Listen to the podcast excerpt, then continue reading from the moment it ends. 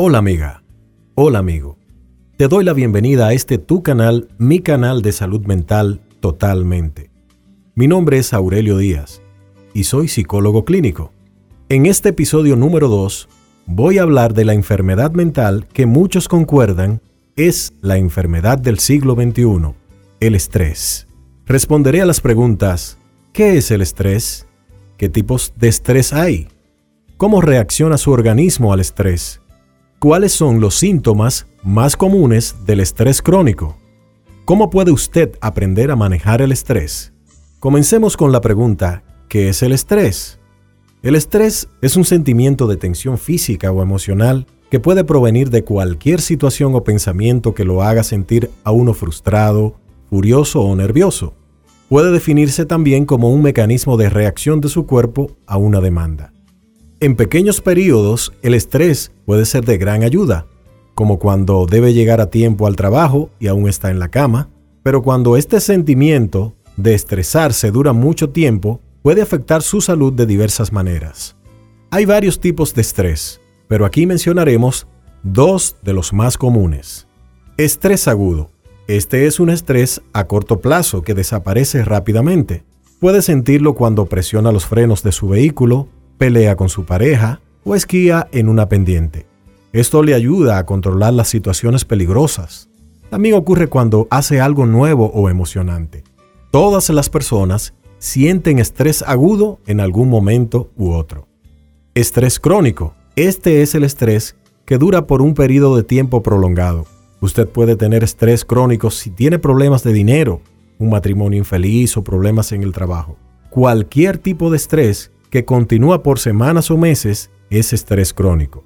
Puede acostumbrarse tanto al estrés crónico que no se dé cuenta que es un problema. Si no encuentra manera de controlar el estrés, este podría causar problemas de salud. Ahora bien, ¿cómo reacciona su organismo al estrés? Su cuerpo reacciona al estrés al liberar hormonas, mismas que son una especie de mensajeras que viajan por el torrente sanguíneo hacia los tejidos y órganos surten su efecto paulatinamente con el tiempo, afectan positiva o negativamente muchos procesos de nuestro organismo, incluyendo crecimiento y desarrollo, metabolismo, cómo el cuerpo obtiene la energía de los alimentos que usted consume, función sexual, reproducción y el estado de ánimo. Enfocado en el estrés, estas hormonas hacen que su cerebro esté más alerta, causar que sus músculos se tensionen y aumenten su pulso sanguíneo. A corto plazo, estas reacciones son buenas porque pueden ayudarle a manejar la situación que causa el estrés. Esta es la manera en que su cuerpo se protege a sí mismo. Ahora, ¿cuáles son los síntomas más comunes del estrés? El estrés puede causar muchos tipos de síntomas físicos y emocionales, tales como diarrea o estreñimiento, mala memoria, dolores y malestares frecuentes, dolores de cabeza como jaquecas, falta de energía o concentración, problemas sexuales como disfunción eréctil o bajo apetito sexual, cuello o mandíbula rígidos, cansancio, problemas para dormir o dormir demasiado, malestar de estómago, uso de alcohol o drogas para relajarse, pérdida o aumento de peso. ¿Qué puede aprender para manejar el estrés? Lo primero es identificar los síntomas que están relacionados con él. Una vez identifique los síntomas que en su caso específico padece, dispóngase a tomar medidas por su bienestar. Hay seis sencillas recomendaciones que desde el punto de vista de la salud son efectivas para combatir el estrés. Estas medidas son, número 1, establezca prioridades. Decidir qué cosas se deben hacer y qué cosas pueden esperar y aprender a decir no a tareas nuevas si usted está abrumado o abrumada. 2. Manténgase en contacto con personas que puedan proporcionar apoyo emocional y de otra índole.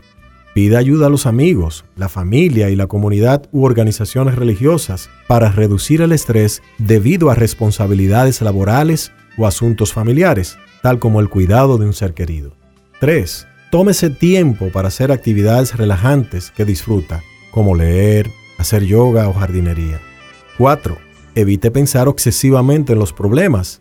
Enfóquese en lo que ha logrado, no en lo que no ha podido hacer. 5 hacer ejercicio con regularidad. Una caminata moderada de solo 30 minutos por día puede ayudar a levantarle el ánimo y a reducir el estrés. 6. Si siente que está consumiendo drogas o alcohol para sobrellevar el estrés o si está teniendo pensamientos suicidas, acuda a un profesional de la salud emocional. Espero que este episodio haya sido de mucha ayuda para ti. Te espero en el siguiente, donde hablaré de la relación entre las dietas, lo que comemos y la ansiedad. Gracias por haberme acompañado.